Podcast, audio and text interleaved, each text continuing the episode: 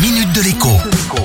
Bonjour à tous. Vous avez été plusieurs à me poser des questions sur la Minute Éco d'hier et le passage consacré aux voitures dites de collection. Vous m'avez interrogé plus précisément sur l'obtention de la carte grise collection. Alors je reprends.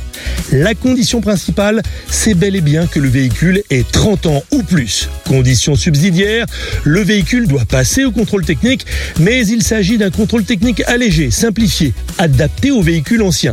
Ce contrôle ne sera plus à passer tous les deux ans, mais tous les cinq ans. Pour obtenir la carte grise collection, il faut remplir un dossier à télécharger sur le site de la Fédération française des véhicules d'époque. La démarche n'est pas gratuite. La fédération, qui est une association, demande 60 euros de frais de dossier. Vous m'avez demandé aussi ce que l'on peut faire après avec une voiture collection. Eh bien, en théorie, son usage se limite au loisir. En gros, on considère qu'on utilise un véhicule de collection que pour aller se balader. Mais en pratique, rien ne vous empêche d'aller faire vos courses avec, c'est aussi une balade, d'aller chercher quelqu'un à la gare, bref, de vous en servir normalement comme une voiture de tous les jours. La seule vraie restriction, c'est qu'en théorie, une voiture de collection, eh bien, on n'a pas le droit de l'utiliser pour se rendre sur son lieu de travail. Mais c'est là que le bas blesse. Si vous étiez contrôlé un jour au volant de votre voiture de collection, il est inconcevable que le policier vous demande où vous allez avec.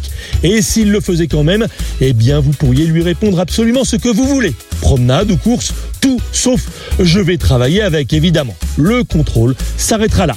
Pour ceux qui circulent en ancienne, la réalité est en fait tout autre. Quand un policier ou un gendarme vous arrête, c'est bien plus souvent pour le plaisir de la regarder et de discuter avec vous que pour réellement contrôler les papiers. À demain. La minute de l'écho avec Jean-Baptiste Giraud sur radioscoop.com et application mobile Radioscoop.